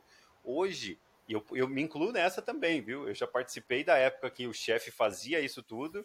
Eu já me, já me vi em momentos mais recentes em que, tipo, eu vi uma situação e falei, não, está errado. e, e não era tão grave assim, né? Então, tá tendo uma, um medo de adversidade num, a um ponto que, tipo assim, uma discussão de eu falar assim, ó, não dá para fazer desse jeito, mas eu vou tentar falar com a, com a chefia, vou tentar trazer ele na reunião é, semanal, talvez a gente abra uma exceção. Não, a pessoa segue a regra binariamente, custe o que custar, e isso acaba dando mais problema do que uma, uma, uma pequena discussãozinha, uma pequena contrariação ali da, das regras ou das ideias, né? Como é que você enxerga isso? Como é que as pessoas podem lidar com isso no dia a dia, cara? Uau, obrigado, na verdade, pelo elogio e obrigado também pela pergunta. Por quê? Sem querer, você tocou num assunto que, na verdade, tem muita relação com a minha mudança justamente da parte de carreira. A minha escolha por querer sair da, de uma carreira, de uma profissão, na verdade, de um determinado trabalho, Pra gente fazer um belo de um recorte, pelo amor de Deus, para ninguém achar que eu tô criminalizando uma determinada carreira. Quando eu migrei para o RH em si, eu antes disso era supervisor comercial e eu justamente vim dessa pegada de vamos botar o dedo na cara, vamos brigar, vamos discutir, resultado é assim, se faz dessa forma. Eu comecei a questionar justamente o é o certo. Por que, que é o certo? Ah, alguém criou um padrão. Tá, ok. A pessoa criou o padrão na vida dela dentro de XYZ situações. Hoje pode ser completamente diferente. Eu estou numa realidade que aquela pessoa não vive mais. Então, por que, que eu não posso questionar isso? Com o tempo, obviamente. Eu estou falando de 2016, 15. Nossa, foi pré-pandemia ainda. É, pré-pré-pré-pandemia. Quase uh, antes de Cristo. Tô falando de 2015, 2016. Gente, quando eu penso no tempo, socorro. Quando eu penso em 2015, 2016, mais ou menos, eu abri mão, porque eu falei que aqui eu não vou ter espaço. Mas para eu poder questionar que aqui eu não vou ter mais espaço, primeiro eu tive que entender quem é o Gabriel ali como profissional. O que, que eu consigo fazer? O que, que eu tenho para oferecer? Quais são os meus limites? Eu sou o tiozinho chato hoje que adora botar o dedo e cutucar. Ah, é feito assim? Tá. Esquece síndrome de Gabriela. Não, não adianta. Eu não gosto. Não é bacana, não é bom, a gente não se movimenta, a gente não sai do zero a zero. E o convite que eu faço para as pessoas que vão tentar olhar isso é justamente terem propriedade sobre elas próprias. Por que, que eu falo propriedade delas? Eu sei para que, que eu sirvo ali naquela profissão, ou eu só simplesmente estou sentado numa cadeira. Ah, eu sou o RH, tá? O que é um RH dentro da sua empresa? Qual a funcionalidade dele? Qual a liberdade que eu tenho? Quanto disso está batendo com os valores que eu que eu respeito? Para eu poder, por exemplo, sentar e dialogar com um líder, com um chefe, com um diretor de XYZ e falar com ele de uma forma tranquila, porque o meu eu tá seguro. O meu eu profissional, o meu eu pessoa. Então, qualquer questionamento que vai acontecer ali não está sendo feito para o meu eu, está sendo feito pela situação. E fazer um recorte que eu gosto também de gavetas. Que isso nunca vai mudar, eu acho que na minha vida. Eu fazia isso antes da psicologia e hoje, pelo amor de Deus, é mais ainda. Eu falo para as pessoas que gente, nós temos que separar as coisas por gavetas. A vida é uma cômoda você vai deixar uma gaveta igual para todo mundo, várias, várias infinitas gavetas. A pessoa vai ocupar aquele espaço que ela queira ocupar. Se você vai encher ela de conteúdo da sua faculdade, ela é infinita na parte de trás. Se você quer colocar várias coisas de trabalho, ela é infinita. Se você quer só ocupar o cantinho, tá tudo bem. Você só não pode culpar e responsabilizar o outro por não ocupar uma gaveta que é tua. É você quem tem responsabilidade de preencher ela e sanar é o saciar a sua sede, né? Uma ótima analogia, cara. Eu gosto muito dessa de definir os limites, né? Então, Sim. eu a, a, a época em que minha saúde emocional mais cresceu foi quando eu aprendi a desligar as notificações e não ter notificações de trabalho no meu celular, especialmente no final de semana. Exato. Se eu, se eu trabalho em tal horário, se eu sei o prazo para determinadas coisas, não tem por que eu ficar rolando o Slack esperando alguma coisa chegar no celular. Né? Então, essa é a gavetinha, né? De, de compartimentalizar tudo bonitinho. Eu acho muito é legal. difícil. É difícil é, chegar nessa, nessa gavetinha. Foi treino, não foi. É ah, um dia pro noite, não. É difícil, da gavetinha. A analogia é muito boa da gavetinha. E, e, uma coisa que eu falo muito, falo no curso de DI da EBAC, falo nas mentorias, e que você deixou implícito, mas é legal trazer, conhecer o objetivo de cada um. Tem um objetivo da empresa, que se você for ler superficialmente é ganhar dinheiro, mas tem outras coisas nas entrelinhas, né? Que é muito importante para a galera de DI, galera de produto, eles não conseguem entender isso às vezes. Vem com uma visão meio inocente do negócio, né? Por mais que a gente fala de great place to work, de inclusão e tudo mais, a galera quer ganhar grana. E aí quando Sim. você olha é, é, além da grana, tem os objetivos da empresa, aí tem os objetivos individuais de cada um que você lida no dia a dia tem gente que tá ali para fazer. Eu adoro gente assim, você, o Pedro, Fernanda, galera que eu vou levar pro resto da vida com quem eu trabalhei, várias outras pessoas de outras empresas aí, os mais recentes da EBAC que você conhece, eu já mencionei. Pessoas Sim. que fazem. E o objetivo dessa pessoa é o quê? Ver todo mundo bem, ver o negócio rolando e Exato. ganhar seu salário e tomar uma breja no final de semana. Beleza. Só que tem pessoas que querem politizar, que querem crescer na, no papo. E não tem problema, é uma escolha. Só que se você não entender, não chegar na pessoa, ó, eu sei que você quer papo, então vamos fazer igual o político faz. A gente faz isso junto, você me ajuda a passar essa ideia e a gente divide o crédito, beleza? Pronto. Né? Parece uma coisa horrível de falar, mas é, o, é a realidade. O ser humano é assim, cada um tem um objetivo.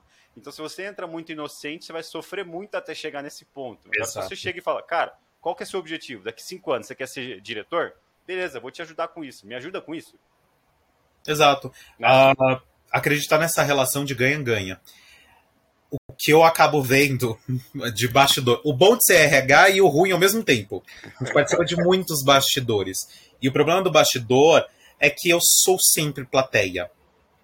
Sou sempre plateia. A plateia, no meu caso, é que eu vou sofrer enquanto vocês estão no palco, vou rir enquanto vocês estão no palco, vou bater palma porque a peça foi linda, maravilhosa, mas logo em seguida veio uma nova e é um eterno looping. E eu sempre falo para as pessoas: é, olhe esse detalhe, colabore com quem está do seu lado, porque independente de qualquer coisa, ah, é o cara que está na coxia. Tá bom, ok, é o cara que está na coxia, mas ele tem uma funcionalidade. Ele tem a aspiração dele. Às vezes ele não está na posição correta, às vezes ele também escolheu estar ali. E ter esse, essa negociata que todos podem ficar algum momento no holofote é o, é um jeito fácil para a gente conseguir se respeitar. E infelizmente a gente acaba não encontrando algumas pessoas que têm justamente esse jogo de cintura. E desculpa, os dois vão acabar perdendo, porque se não se ajudarem, as pessoas não vão fazer nada sozinhas. Ah, eu sou maravilhoso, tá, querido? Você vai ser um líder de XYZ, você vai ser diretor, você vai ter pessoas abaixo de você.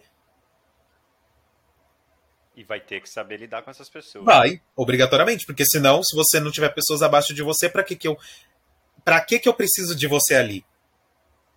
Esse é o ponto. Tem que saber é, é terceirizar, né? Saber passar para as pessoas. E isso é um grande problema. Cara, tá, tá, tá, tá, bem de tempo aí, podemos seguir. Eu tenho mais duas claro. perguntas. Já passamos de uma hora. Acho que está muito legal para o pessoal. Antes de eu fazer minhas últimas perguntas, esse é o momento do jabá. Assim, eu não gosto de fazer o jabá no final. Para não para pessoa não fechar logo no final, né? Então agora é o momento dos patrocinadores. Fala para o pessoal aí como é que ele como é que eles podem te encontrar, que serviço você pode fazer por eles, você tem algum produto, está vendendo alguma coisa, está afim de fazer algum tem algum evento, alguma coisa que você está se programando ou você quer coletar algum tipo de dado para aprender alguma coisa sobre as pessoas que nos seguem. Conta para o pessoal aí como é que eles podem te achar e o que, que você está vendendo, o que, que você está oferecendo para eles ou voluntariando para eles. Perfeito, que é isso.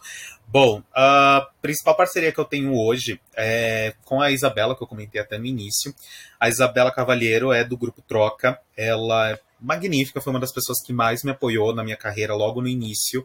Não só ela, Simone Sebrian, tivemos a Mônica, mais um monte, Regiane, mais um monte de pessoas. Não dá nem para fazer uma lista aqui, porque são socorro, vai até amanhã mas que me apoiaram muito na parte profissional, me acreditaram, e eu trabalho como voluntário dentro desses eventos, e principalmente trazendo conteúdos, que inclusive ela me convidou no próximo dia 15, temos um evento voltado para empregabilidade, network, focado em principalmente o nicho de RH, lá no Mackenzie. É um evento gratuito, as pessoas podem participar.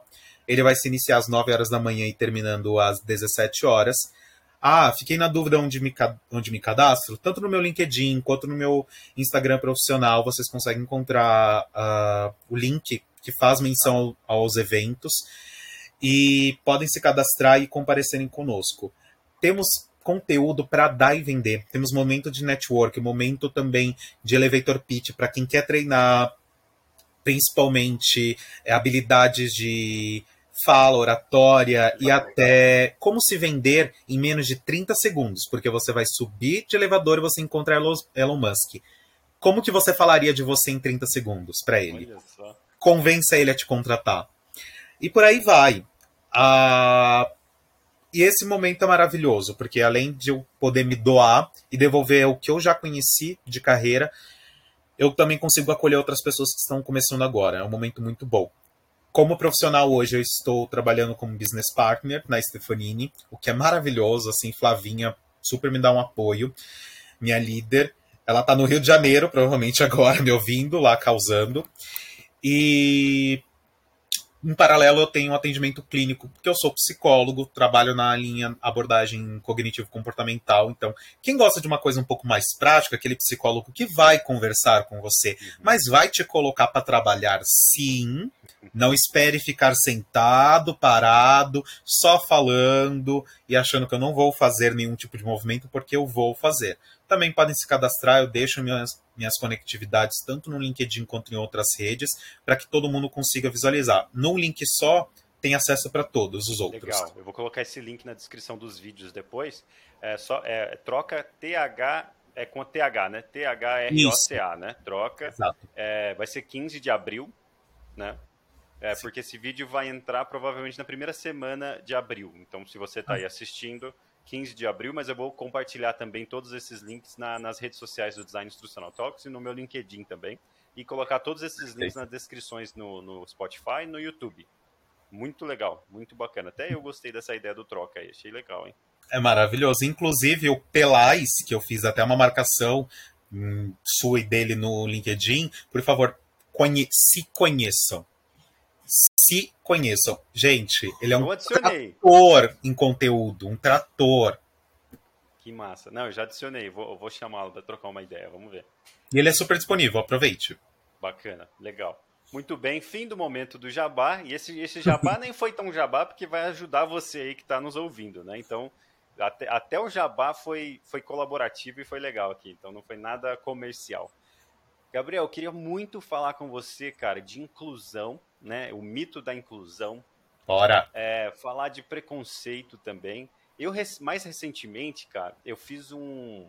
Eu fiz aquele teste de genética para descobrir a sua, sua ancestralidade. genéticas, ancestralidade e tudo mais. Eu descobri que eu sou 17% da África. E aí eu me peguei num. Porque meu pai é descendente de escravo, direto mesmo. A mãe do meu avô era escrava. É escravizada, né? E, Cara, eu me peguei num, num, momento de pensamento, assim, de tipo assim, o meu visual, meu olho verde, me dá um baita privilégio. Cresci numa, num lugar bem pobre, meus amigos, a maioria são negros, e eu cresci num baita privilégio por conta da minha aparência. Mas ainda assim eu tenho essa ancestralidade. Então eu, eu fiquei nesse momento, assim, até, tem até uma letra do Projota que fala branco demais para ser preto e preto demais para ser branco. Só que eu, eu tive a vantagem social, né, de ter essa aparência. O meu irmão nem tanto. Meu irmão já tem cabelo mais enrolado. Meus primos são negros mesmo. E então achei muito interessante essa porque o visual influencia às vezes mais do que a genética, né? O visual, a aparência e tudo mais. Eu me peguei numa me filosofando sobre isso, né? Como é que está hoje a situação da inclusão? Como é que está esse negócio da inclusão como política? Né? Eu, eu já fui, eu confesso que eu já fui contra esse negócio de inclusão só por números. Vamos colocar essa galera lá dentro, depois a gente vê o que faz. Hoje eu enxergo que é, é, é possível fazer algo legal, fazer dar certo. Mas eu queria ouvir mais de você, inclusão, preconceito, o que você puder falar para galera. Nossa, é um dedo na ferida tão grande. Primeiro, se eu tenho certeza que se uma amiga minha, a Natália, escutar eu falando sobre isso, ela já sabe que eu tenho muitos dedos para falar sobre, inclusive porque já aconteceu certas situações bem delicadas, porque eu me posiciono muito sobre várias coisas. Eu não tenho tantos dedos de, ai, ah, nossa, não posso falar sobre política, não posso falar sobre XYZ. Não, gente, eu não me. Eu me permito, deixo bem claro, eu estou no momento da minha carreira que eu posso me permitir a falar isso. E eu também tenho valores que me, que me representam muito, igual você falou sobre ancestralidade. Eu sou criado por uma mulher preta retinta. Eu sou criado pela minha bisavó. Então, a minha base inteira é só sobre ela. Se eu for fazer um recorte, a maioria das pessoas da minha família, principalmente de, vamos falar em cargo de poder familiar, a minha família é inteira matricial e não patriarcal. Uh, as figuras masculinas são completamente coadjuvantes na minha família.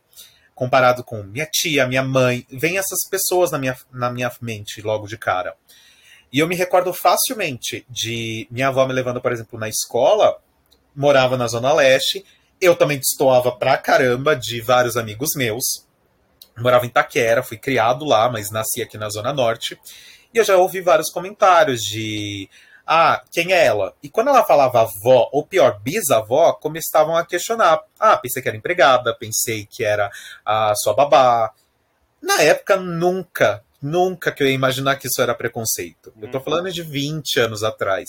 Eu ia achar, ah, gente, vocês estão confundindo achando que ela tá trabalhando comigo. Mas hoje eu sei o quanto isso é, na verdade, um preconceito velado, porque as pessoas não conseguem caracterizar que simplesmente uma pessoa pode ter um parentesco com outro só por conta do seu fenótipo, uh, por conta da sua aparência. Uhum.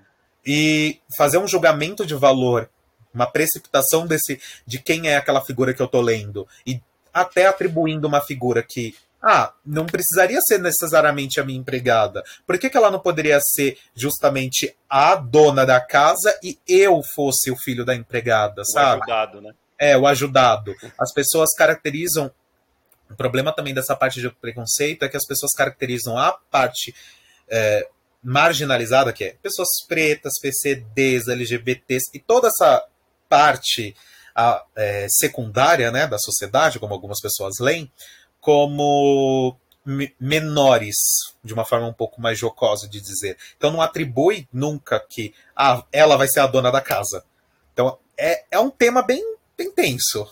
É tenso demais, cara. E quando você fala menor, não é menor em termos populacionais, né? O que você está querendo representar é menor em termos de relevância Sim. social, né? É. Isso vai muito ao encontro do que eu estava te falando sobre a relevância estatística eu acho que os dados, a inteligência artificial, Sim. podem ser muito cruéis quando você representa a sociedade nos dados. Porque os dados eles são objetivos, Nossa. eles vão representar a realidade. Mas quando você vai pegar dados, eles são massivamente brancos e elitizados. Então, até na, no TI, na inteligência artificial, a, a, a, os grupos é, minoriz, minorizados né, vão também ser minorizados e às vezes até, até massacrados completamente. Né? É, fazer um recorte, principalmente de uma aula que eu tive de psicologia social. Quando nós falamos de marginalização ou o marginal, são pessoas que vivem às margens. Que margem que eu estou querendo dizer? Quem tem acessibilidade para uma vaga de emprego dentro de uma multinacional? A gente pega uma empresa X, não vou fazer jabá dessa empresa, mas todo mundo sabe qual é a empresa que teve uma grande polêmica que simplesmente virou e falou: foi pesquisar lá meu corpo de profissionais, eu descobri que tínhamos uma cota de negros, ok, estava tudo certo. Só que eles só estavam em cargos operacionais. A partir de agora, vou fazer projetos de trainee só para negros. Virou um debate no LinkedIn de não, porque imagina como eu vou fazer isso e não sei. Todo mundo condenando a empresa. No final, teve que entrar em justiça, entre outras coisas. Primeiro que o Estado, obrigatoriamente, ele tem a função de incluir as pessoas. Ponto. Acessibilidade de recursos mínimos, isso é a obrigatoriedade do nosso Estado como ele funciona hoje. Quando eu falo Estado, não é só Estado onde você mora, Estado eu falo Constituição. Estado é, maiúsculo. É. As pessoas não, não entendem esse detalhe e, infelizmente, temos uma política um tanto quanto enrijecida que demora muito para certas tomadas de decisões, justamente porque tocam nesses assuntos delicados. Então, ah, é válido, não é válido? A gente tem o outro poder que é além do Estado, que é o mercado, que ele vai gerir decisões políticas, econômicas e que vão gerar impacto. Então, às vezes, o Estado não é rápido, a, a parte econômica é. Então, essa empresa que tem um poder aquisitivo absurdo e um posicionamento não só a nível Brasil muito grande, ela simplesmente escolheu: eu vou fazer isso, porque eu vou incluir essas pessoas. E quando a gente fala incluir essas pessoas, é dar possibilidade. Como que ela decidiu isso? Simples. Quem é que eu coloco para dentro da minha empresa para um nível maior? Ah, é uma pessoa da faculdade XYZ. Tá, se é por conta da faculdade, que geralmente é elitizada, quem cursa essa faculdade? Só pessoas brancas. Hum. É só um homem. É um poder aquisitivo muito alto. Tá, se eu quero incluir, eu tenho que ir no, na raiz, no cerne do problema. Eu não vou incluir cortando a faculdade só eu tenho que olhar os pormenores, eu tenho que olhar a competência. Exclui faculdade e vê quem é bom. Aí a gente entra no outro problema. Geralmente, onde a gente encontra o, as pessoas que têm geralmente a parte mais marginalizada? Periferias. Essas pessoas elas conseguem ter acesso, às vezes, a uma educação que nós podemos ler como qualitativamente bem, boa? Não. Vamos ser sinceros que não temos uma população hoje no nível Brasil com 60, beirando quase 70% na maioria de negros. Essas pessoas são representadas dentro do ambiente de trabalho? Não. Porque elas não têm acesso ao básico. Às vezes elas não chegaram a concluir o ensino é, médio no ensino médio. Quem dirá entraram numa faculdade, porque não tem uma percepção de futuro, porque eu não tenho uma perspectiva de chegar a isso. Ai, Gabriel, você está sendo muito condescendente. Tá bom, ok. Me diga pelo menos a relação de quantas faculdades existem dentro do seu bairro de Genópolis. Quantas faculdades existem dentro do Capão Redondo? Eu estou falando de uma pessoa que vai ter pelo menos duas a três horas de trajeto para chegar numa faculdade, sendo que ela poderia ter dentro da, da do próprio bairro. Sim. Sendo que aquela pessoa que mora numa cidade, numa região mais abastada, tem fácil acesso a cinco, seis, sete faculdades. Se eu puxar o exemplo da, do meu caso, eu estudei em Liberdade. Só na minha rua, na minha faculdade, tinham quatro prédios. Quatro. E pensando, a minha sala tem. Tínhamos quase 100 alunos. Um prédio de oito andares, 12, 15 andares. Gente, pensa a possibilidade que a gente está dando nesse volume. Então, quando a gente olha nesse recorte social, é o que, que eu estou fazendo para minha sociedade de movimento na minha empresa para que essas pessoas realmente possam entrar. Então, questionar uma questão de inclusão não é simplesmente só olhar porque tem a cor da pessoa, mas eu nem convido para ela bailar comigo. Sim. É diferente de falar, ah, vem aqui na porta. Que é mais ou menos isso que a gente acaba encontrando na maioria das empresas. Você pode até fazer o processo seletivo, mas você não vai ser aprovado. É. Ou vai ficar na operação, igual você falou, né? Ou vai ficar na operação, que é, não é o problema a operação, mas é só isso que cabe nessas pessoas? é um só plano, isso. Né? Hã? Não tem um plano para essa pessoa não tem um plano. Não, é. você, você convida a pessoa apenas para ela conhecer o seu mundo e se deslumbrar com ele, e você não faz o mínimo. Que aí entra naquele outro ponto que a gente falou de capacitação, até um papel que os DIs podem fazer de e o business partner principalmente, olhar para essas pessoas e falar: eu careço de encontrar profissionais bons. O que, que eu tenho que trabalhar? Retenção. Como que eu trabalho retenção? Capacitação também. É uma das vertentes da retenção. Se eu, eu não estou encontrando o profissional na rua, eu tenho que reter ele, oferecendo melhores condições de trabalho, fazendo com que ele encontre que a minha grama é mais verde, mostrando para ele que ele tem possibilidade de crescimento sim. Quem dá tapa é, na cara de desenvolvimento é o pessoal de call center. Você quer ver você falar de diversidade? É call center. Por quê? A pessoa, ok, tem a questão da operação, tem uma questão que é um emprego que as pessoas não vão se mostrar, que o fenótipo, a aparência delas não vai sobressair a competência dela. Fato, é. Mas quem está lá dentro se sente acolhido vai se deparar com a pessoa de umbanda, quimbanda, é, evangélico, congregação, vai aparecer com o negro, com o pardo, com o indígena, vai aparecer com o amarelo, e tudo ali convivendo no mesmo espaço, você vai ser obrigado a, a conviver. Ponto. Sim. É, é, esse, só esse, esse tema da faculdade, né, da, da, da, da quantidade e acessibilidade de acesso universitário mesmo em bairros menos privilegiados, você me lembrou de um negócio da China, cara. A China tem muito a nos ensinar nesse aspecto. Tem um economista chinês, eu não vou lembrar o nome dele agora, mas ele, ele dá muita palestra sobre como o, o Ocidente funciona e aí a, a, lógica que ele traz, porque ele traz a lógica chinês, faz com que a gente pareça meio doido. e aí ele pensa assim, por exemplo, vocês é, criaram um linguajar novo que chama Economic Case. Então, quem fala economiquez está incluso na, na, na alta Sim. sociedade, assim como quem falava latim antigamente estava incluso no clero, estava incluso ali na, na, igreja católica, podia uhum. assistir à missa, podia fazer parte da alta sociedade. Hoje, quem fala economiquez consegue, por, por exemplo, que é o grande problema que a gente é, trouxe aqui agora, consegue convencer o chefe a, a, a, a, fazer um projeto de desenvolvimento, a trazer um puff para a empresa, contratar mais gente, porque ele consegue mostrar indicadores e prometer um crescimento de longo prazo. Isso é economiquez. Aí ele fala: o Ocidente é tão maluco que para fazer com que o governador mantenha uma biblioteca ou mantenha um monumento, você tem que mostrar indicadores de que essa biblioteca vai trazer mais produtividade, vai trazer mais Sim. desenvolvimento profissional, vai trazer mais trabalho no futuro e vai ter mais mão de obra. Uma biblioteca é uma biblioteca. Um ponto turístico ou um ponto histórico é um ponto histórico. E, e, e a China não leva, não leva essas. Não estou puxando sardinha para a China, tem muito defeito, viu? Mas tem coisa boa também. Eles não levam só o econômico é, quando vai construir uma faculdade. Então tem um Sim. bairro lá que, sei lá, vai ter 10 alunos, não tem problema, vamos montar uma faculdade aqui. Sim, exato. Se a gente for replicar isso para a parte Brasil, a gente tem a cultura ainda de novo estado, produção em massa. Só que para produção em massa, replicado para as escolas, infelizmente, é aonde eu consigo encontrar mais pessoas? Qual é o menor grau de evasão? Onde eu consigo ter rentabilidade para montar aquela minha escola? Eu não vou montar um polo uh, no meio de uma favela do Paraisópolis, por exemplo, com uma mensalidade de mil reais. Eu não vou ter gente para pagar. Então o problema não é só ter a faculdade, eu não tenho público para vender. Só que aí, por que, que eu não tenho público para vender? Porque eu não tenho empregabilidade alta. A pessoa que está em Paraisópolis, ela não vai, por exemplo, trabalhar em Paraisópolis. Ela vai trabalhar no centro. Ela vai trabalhar no, nas zonas próximas. Ou ela vai descer no sentido uh, litoral, para ela trabalhar numa outra carga. Sim. Ou vai um pouco mais para a parte do interior. Aí eu questiono, ela vai ter tempo para estudar em que momento? Se uma faculdade começa às vezes 18 e meia, igual a minha começou várias, várias vezes 5 e 50 da tarde. Nossa, é. A gente volta para o que você falou, né? O Estado tem que fazer, tra trazer a equidade. Será Sim. que deveriam cobrar mil reais nessas faculdades? Aí é outra pergunta, né? Será que a faculdade deveria ser um produto lucrativo?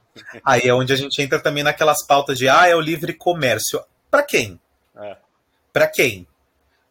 Onde entra o livre comércio exatamente aí? Porque a gente pega essas pautas um pouco mais liberais que deixa ah, o próprio mercado pode se autorregular.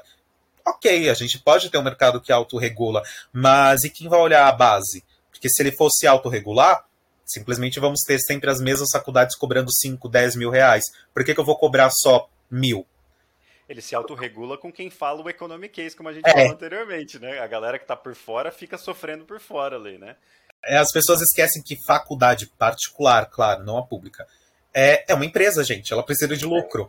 Aí quem acaba regulando para se regulando para a faculdade pública é pior ainda. Porque numa faculdade pública, o pobre consegue ir? Não. Porque se eu falar, por exemplo, a Joãozinho, a Mariazinha. Você vai para a USP? Claro, super passei. Meu pai é pobre, minha mãe é pobre, sou filho de catador, sou filho de XYZ. Tô lá. A gente vê essas passagens que são de superação e que são ótimas. Só que essa superação é uma base de uma dor péssima e que eu não consigo, por exemplo, lidar de uma forma calma, porque para aquela pessoa literalmente conseguir ter os estudos dela durante cinco anos, por exemplo, o pai e a mãe dele ou dela teve que sustentar uma casa inteira sozinha. Então é menos uma pessoa para ter que colocar alimentos dentro de uma casa às vezes. É. Então tem um e sofrimento de apoio também, né? Porque tem que morar longe, ou tem que ir para a faculdade, não vai poder trabalhar. Ah, ok, você vai ter que viver integralmente. Você não vai pagar a faculdade, mas vai pagar o hotel para ficar perto. Ou você vai ter que pagar uma casa para morar numa residência com vários adolescentes. Ou você vai ter que sustentar viajando de cidade em cidade naqueles ônibus municipais você vai gastar quase 80 reais dependendo do trajeto. Fora a, a, disparidade social de você entrar numa residência e saber que o seu coleguinha está com tudo pago andando de carro e você lá quebrado por cinco anos, né? Mas isso é um outro assunto. Sim. Ou você fazer um estágio que você sabe que o seu colega não vai querer fazer aquele seu estágio junto com você. Porque quando vocês dois se formarem, ele vai trabalhar na clínica do pai. E você? Vai ter que ir para a fila de XYZ para tentar minimamente brigar por uma vaga de emprego com outros milhares. Muito bom. Gabriel, o papo rendeu muito. Achei muito legal pessoal vai, vai sem dúvida, vai, vai aprender muito, vai, vai, te, vai te... Eles entram em contato, viu? A galera do Day Talks. Fiquem é à vontade. Frente, né? Fiquem à vontade. Para finalizar, cara, eu queria que você desse uma dica para os professores. Eu deixei bem para o final. Assim, professores estão em sala de aula. Dica de um psicólogo que entende de, de jovens, entende de inclusão, entende de, de psicologia mesmo, de inteligência emocional, mas também entende de carreira, de treinamento, que você puder encapsular numa dica legal para quem está tá, tá na sala de aula, para ajudar esses jovens a se motivarem, para também tipo, tentar entender e filtrar alguns problemas que precisam de um apoio profissional, Sim. ou saber lidar com esses jovens. É, o, o palco é seu, fala com esses professores que eles precisam de ajuda. Perfeito. Eu queria falar principalmente, inicialmente, com a nossa base, que são os professores que trabalham lá com o Fundi 1, né? Como a gente conhece, o pessoal de primeira até quarta série. Uh, convido todos a pesquisarem, principalmente Renan Sargiani, que é um excelente secretário da Educação. Ele trabalhou na época do governo que teve o Ventralbe à frente da ministra da Educação. Vamos ignorar esse pequeno detalhe, não vou puxar sardinha nesse sentido, mas o conteúdo em si, até para fazer referência de onde vocês possam procurar, porque ele trabalha justamente com uh, leitura dialogada. Leitura dialogada porque a gente está falando das épocas de alfabetização e é uma base que carece muito, principalmente agora que temos a vinda da tecnologia e como nós podemos utilizar a tecnologia para justamente movimentar essas crianças para que elas tenham desapego com a tecnologia ou que elas usem de uma forma que seja educativa. Então, usar aplicativos, softwares e outros dentro da sala de aula quando você tem disponibilidade de usá-los, né? De uma forma que convença essas crianças a terem um desenvolvimento melhor e um pouco mais qualitativo. Convido também os professores a. Uh, eu falo mais por conta que eu fiz atendimento com crianças de Manaus de uma forma online, justamente por conta desse projeto. E é muito, muito recorrente a gente acabar encontrando, porque a base da pedagogia, que é quem mais vai, aprend vai aprender a lidar com déficit de aprendizagem, déficit cognitivo da aprendizagem de leitura, né, na verdade. Então encontram vários possíveis diagnósticos. E eu convido para essas pessoas que trabalham com essa educação de base a terem um tato, que eu sei que a, a, a vontade de cuidar é muito grande. Muito grande. Só que a gente tem que ter um tato. Por quê? O professor não é mais o professor para essas, essas crianças, para essa época. São, é o tio ou a tia da escola. Quando o tio ou a tia da escola falam com os pais, vem um peso muito grande e que nós profissionais, por exemplo, da área da saúde, a gente não consegue às vezes bater de frente. Então, por exemplo, eu pego às vezes, ah, meu filho tem TDAH, tem dislexia, tem uma chuva de diagnósticos. Eu nem falei com a criança. Nossa. Eu não faço ideia do que está acontecendo e eu já tenho uma chuva de diagnósticos. Então, eu convido os professores que têm essa benevolência, que são maravilhosos, a intenção nunca nego, na verdade são perfeitos, mas terem tato convidamos essas pessoas a olharem com mais tato também, porque temos pais mais ansiosos hoje em dia, uhum. que estamos falando da geração dos pais que estão conectados com pai Google. o pai Google é, joguei lá XYZ, o que, que eu tenho? Câncer. Aí agora pensa esses pais uh, tendo seus filhos sendo cuidados, então qualquer coisa vai, vão assustar muito eles, justamente por conta dessa chuva de informações. Dialoguei com o pessoal mais novo. Pessoal mais uh, um pouco mais velho, no caso que vai cuidar lá para o ensino médio. Não tenham medo de se desafiarem, não tenham medo de esperar acontecer, por exemplo, uma pandemia para vocês sentarem na frente de um computador e quererem aprender sobre softwares que vão aprimorar o conhecimento de vocês. Não existe se é melhor no quadro negro, se é no quadro verde, quadro branco, se é só na tela de um computador. Existe a forma como você faz, a sua forma didática, o amor que você tem pela sala de aula. Seja aberto a se dispor nisso. Uma das profissões que eu já olhei por aí é, é o design instrucional, mas dentro da sala de aula também.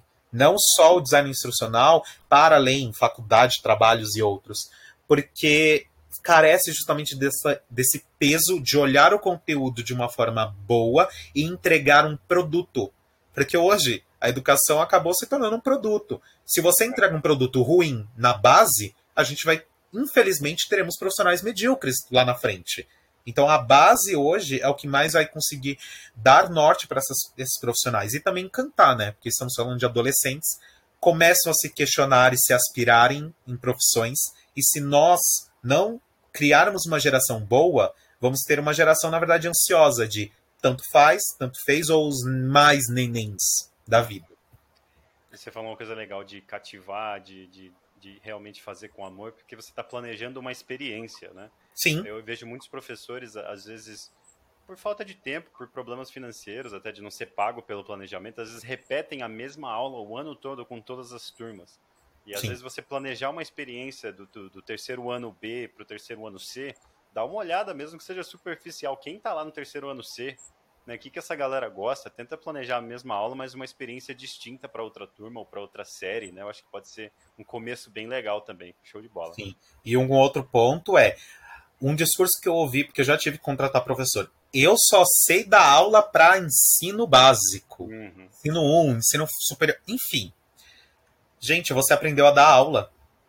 Se você vivesse a, em 1921, 25, que é Estado Novo, você ia dar aula para quem sentasse na cadeira. Então, aí pensa que estamos voltando para esse ponto de sentar em quem dar aula para quem senta naquela cadeira, mas com uma qualidade e um crivo muito mais alto. Aí a gente pensa, por exemplo, no pessoal que os professores que acabam indo para o DI é você precisa ficar preso só numa sala de aula? Você não pode gravar um conteúdo, um podcast, você não pode entrar no TikTok, gerar insights, gerar debates para valorizar ainda mais o seu trabalho, para encontrar em você uma referência. Quem sabe você utilizar essas plataformas como um disparador do seu portfólio, de o que você conhece para aspirar outras profissões, para aspirar, por exemplo, palestras, aspirar outros cargos em outros lugares. Ah, é só a remuneração. Tudo bem em outros lugares você não conseguiria fazer isso também, ou com outros nomes? Que eu, há 10 anos atrás, nunca ouvi falar em, em DI. Hoje eu escuto falar sobre, sobre um DI. Sim. E tá pegando fama o negócio. Sim, pegue, que venham muitos. Muito bem, Gabriel. Gabriel, só tenho a agradecer. Acho que você agregou, conseguimos abordar todos os temas. Ficou muito legal, ficou bem completo. Com certeza a gente, a gente faz outro em breve sobre coisas mais específicas que o pessoal vai comentar, vai fazer, vai fazer pergunta e tal. A gente pode marcar já para gravar outro num futuro breve. É, deixo as palavras finais, só agradecimento, deixo para você encerrar aí. Para você que está ouvindo a gente, muito obrigado. Chegou até o final, comenta aí, manda um joinha, manda uma mensagem, diz o que você achou. Chama o Gabriel nas redes, diz o que você achou do papo né? É sempre bom reconhecer o trabalho das pessoas e o tempo que ele dedicou aqui numa sexta-feira à noite, podia estar de boa, tá aí agregando para sua vida onde quer que você esteja. Gabriel, fica à vontade para encerrar. Muito obrigado. Ai, obrigado eu. Na verdade, eu quero agradecer imensamente. Eu falei já no início, mas eu vou repetir para quem acabou de chegar ou que está acompanhando só esse nosso final. Parabéns pelo profissional que você se mostra, parabéns pelo que você se posiciona no, nas redes você é referência nisso, até porque você consegue mostrar para todo mundo que está nos, nos, escutando e até para as próximas pessoas que possam vir a consumir de você, justamente possibilidades. Uh, eu acredito muito nisso, de mostrarmos que há outras coisas a serem exploradas. E é por meio de pessoas como você que nós conseguimos ter isso. Uh, queria, Quero agradecer quem está nos ouvindo também, porque também se disporam, uh, dispuseram né, a ouvir esse momento nosso. Algumas alfinetadas, alguns, alguns temas tensos, peculiares. Deixo claro, pelo amor de Deus, gente, se forem colocar nos comentários, vocês querem ouvir as respostas, mas aí depois não vai chegar com hate. Ai, perguntei, mas não gostei da resposta. Eu sou sincerão. Ah, não gostei? Vai ouvir sim, porque eu gosto também de sinceridade. Então, se alguém quiser comentar, sugerir recomendações, algo que eu possa melhorar, fiquem à vontade, tá? Eu sou super aberto a isso. Agradecer mais uma vez o convite e desejar toda sorte, que o projeto cresça ainda mais, que venham muitos outros convites. Eu vou aceitar com muita vontade. E desejar tudo de bom para todo mundo. Muito obrigado, Gabriel. Com certeza é, vai ter mais convite, vai agregar para muita gente. Uma boa noite, uma boa sexta aí para você e para você nos ouvindo. Muito obrigado por ficar até o final e até a próxima. Obrigado, gente. Curta, comenta e compartilhem.